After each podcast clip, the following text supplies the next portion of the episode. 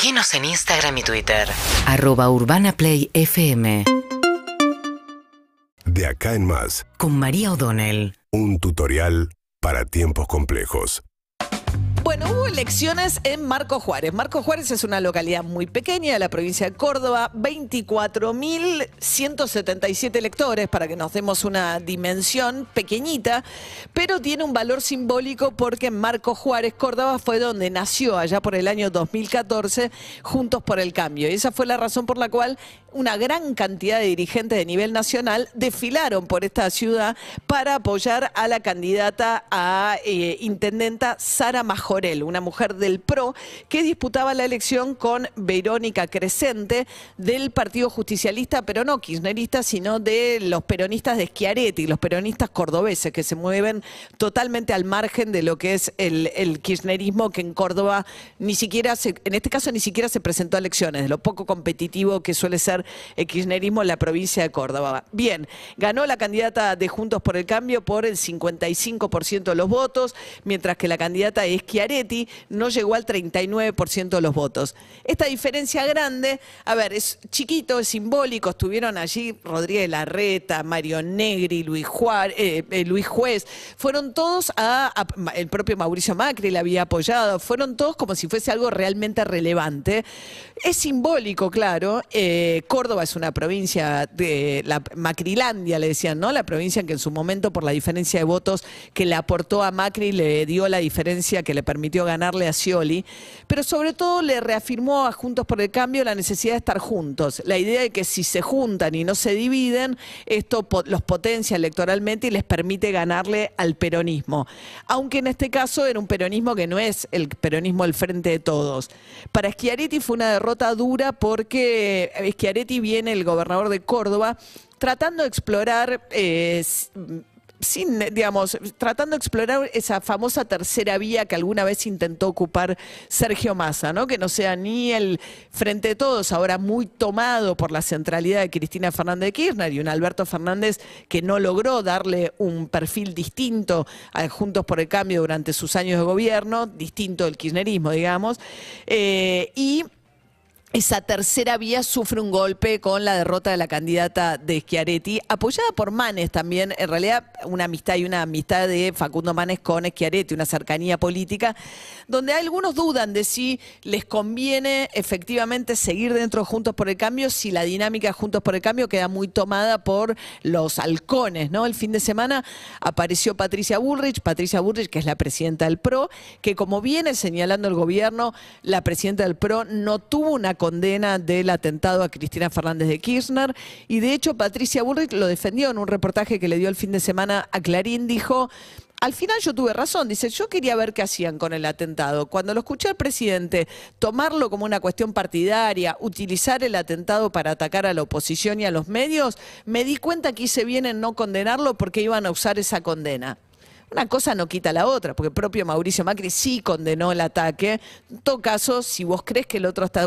haciendo una utilización partidaria, decilo después, pero tenés que ser capaz de condenar eh, un intento de asesinato a la vicepresidenta. Esta causa sigue avanzando, como les venimos contando esta mañana. El fin de semana la jueza eh, María Eugenia Capuchetti, que es la que investiga el caso, trabajó en el procesamiento de los dos detenidos, de Sabac Montiel y de Brenda Uri- Uliarte, que van a ser seguramente los dos, en este caso, eh, acusados de un homicidio con agravado, que puede tener entre 15 y 20 años de pena de prisión. Hay toda una discusión respecto de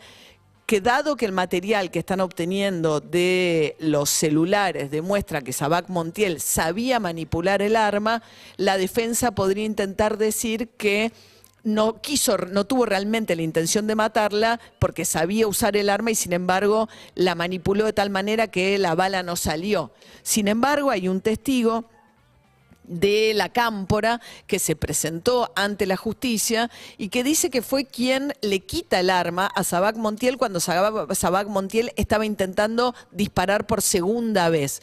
Eso pondría también muy en cuestión qué es lo que pasó durante esos seis minutos entre que Cristina Fernández de Kirchner le disparan en la cabeza y ella permanece en el lugar. Si realmente hubo alguien que se dio cuenta que eso estaba pasando, ¿por qué no hubo una voz de alerta que hiciera que los custodios la sacaran del lugar? Esta convivencia también entre, aparecen como mucho reproche, solapado, menos solapado, de parte de algunos dirigentes de la cámpora a, lo que es la custodia la Policía Federal, que maneja Aníbal Fernández, pero que está en manos de un comisario retirado, que es alguien de plena confianza de Cristina Fernández de Kirchner. El custodio es alguien que pasa muchas horas al lado de un dirigente político. Si tiene incomodidad, pide que lo saquen. Entonces, esa confianza que además Cristina Kirchner no, no pidió que lo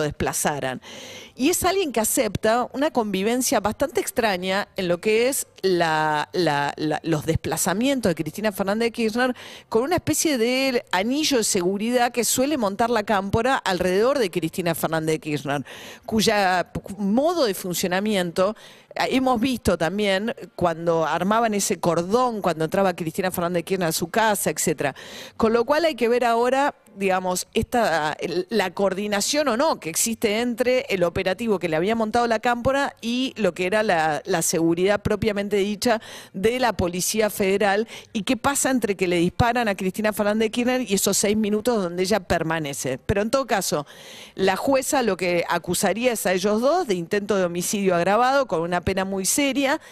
Veremos qué, sigue de la investigación que ahora lo que busca es determinar si los grupos antipolítica, de nombres que empiezan a salir a la luz, a los cuales Brenda, eh, sobre todo ella, de los cuales ella participaba, tuvieron que ver también con algún tipo de financiamiento además del, atentado. La Cámpora, mientras tanto, Cristina Fernández de Kirchner permanece en silencio y la Cámpora y el gobierno hicieron este intento fallido de un llamado a la unidad el domingo, el sábado, perdón, en una misa en Luján, a la que termina yendo nada más que Eduardo Dualde, que es una especie de predicador en el desierto, cada vez que hay una crisis se siente convocado y fue al acto, pero no fue ningún dirigente de la oposición, incluso los más moderados dijeron, es rarísimo que nos llamen al diálogo y nos inviten a una misa, en todo caso no es el ámbito ese para un diálogo político. Lo que sí hubo fue bajar el tono, hay también un enojo y lo manifestó muy bien, eh, muy fuertemente en realidad Miguel Ángel Pichetto, de un sector de la oposición con la iglesia, dicen, esa misa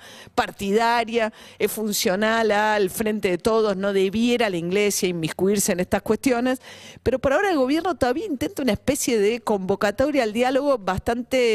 rara que no termina de tomar forma ni termina de concentrarse en el lugar institucional que debiera efectivamente concentrarse, que debiera ser seguramente el Congreso. Urbana Play, fm